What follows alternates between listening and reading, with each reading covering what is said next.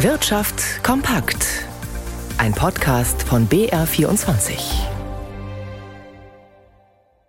Mit Christian Sachsinger. Die Zahl der Arbeitslosen in Deutschland wird im laufenden Jahr steigen, wenn auch nicht allzu dramatisch. Das Nürnberger Institut für Arbeitsmarkt und Berufsforschung, kurz IAB, geht von einem Anstieg um durchschnittlich 190.000 im Vergleich zum Vorjahr aus.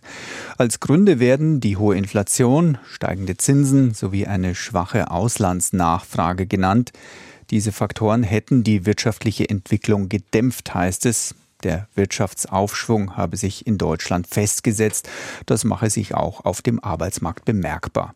Gemessen an der schwachen Konjunktur hält er sich aber vergleichsweise gut, so das IAB.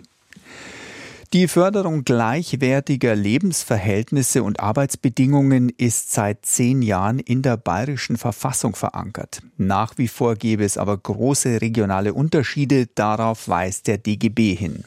Der Gewerkschaftsbund hatte eine Studie in Auftrag gegeben und demnach haben insbesondere Randlagen im Norden und Osten Bayerns mit großen Herausforderungen zu kämpfen. Deshalb soll der Freistaat für den nötigen Ausgleich Geld in die Hand nehmen.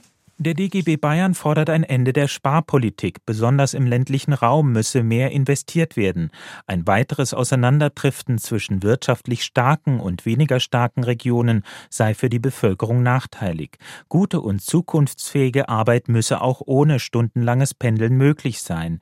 Der Staat solle für seine Regional- und Strukturpolitik jährlich rund 22 Milliarden Euro in die Hand nehmen. Für den Umbau der Wirtschaft, den öffentlichen Nahverkehr oder den Bau von Wohnungen Wohnungen, so Bayerns DGB-Vorsitzender Bernhard Stiedl. Statt jedoch diese notwendigen Investitionen hochzufahren, wird der bayerische Haushalt auf eine schwarze Null festgehalten. Mögliche Spielräume, die wo man sogar innerhalb dieser Schuldenbremse hat, werden leider nicht genützt. Der Staat sei nämlich gerade auch in wirtschaftlich schwächeren Regionen auf die Unterstützung der Bevölkerung angewiesen, um die Transformation der Wirtschaft voranzubringen, etwa beim Bau großer Solar- und Windkraftanlagen, die in der Vergangenheit häufig von Bürgerinitiativen blockiert wurden. Der DGB Bayern kritisiert auch den Widerstand gegen den Bau einer großen Batteriefabrik, die BMW im niederbayerischen Straßkirchen errichten will. Es sei falsch, wenn nachhaltige Technologien und zukunftsfähige Arbeit Arbeitsplätze in Bayern verhindert würden. Ein Beitrag von Walter Kittel. Tech-Größen in Lederhosen, das ist das Image der Münchner Gründermesse Bits and Pretzels. Diesen Sonntag öffnen sich wieder die Tore und auf der Bühne wird die Unternehmenslandschaft Bayerns in der Welt gefeiert. Eben mit Brezen, Bier und Tracht. Aber den jungen Gründerinnen und Gründern, die eingeladen sind, scheint es in erster Linie um etwas anderes zu gehen. Hanna Heim berichtet. Zum zehnten Mal treffen sich Investoren und Gründer, um zu netzwerken. Allerdings hat die Messe schon immer auch vom Glamour berühmter Gesichter gelebt. Im Idealfall echte oder vermeintliche Selfmade-Millionäre, die sonst eher schwer auf die Bühne zu kriegen sind.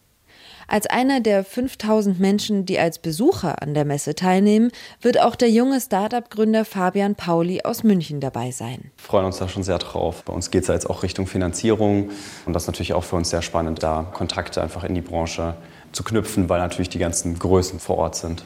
Mit diesen Größen meint der Softwareentwickler für Immobilienvisualisierung allerdings nicht unbedingt die Ex-First Lady der USA, Michelle Obama, die als Stargast eingeladen ist.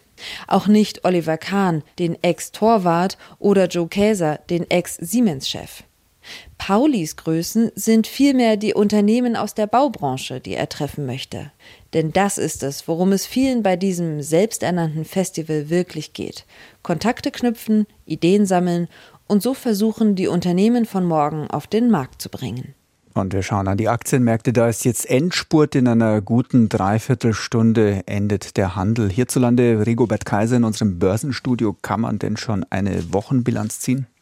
Ja, das kann man. Der DAX eine gute Dreiviertelstunde vor dem Handelsende mit einem minimalen Plus von 10 Punkten bei 15.582. Aber das ändert nichts daran, dass seine Wochenbilanz schlecht ist mit rund 2% Abschlag über die fünf Handelstage gesehen von seinem letzten All-Time-High ist er wieder gut 1000 Punkte entfernt. Die Woche brachte ja drei Zinspausen großer Notenbanken, vor allem auch in den Vereinigten Staaten. Aber das heißt noch lange nicht, dass die Zinserhöhungen tatsächlich ein Ende gefunden haben. Gerade eben hat sich wieder eine Notenbankerin aus Boston zu Wort gemeldet und gesagt, die Zinserhöhungen seien noch lange nicht vom Tisch. Und das ist etwas, was man an den Börsen eigentlich nicht erwartet hatte.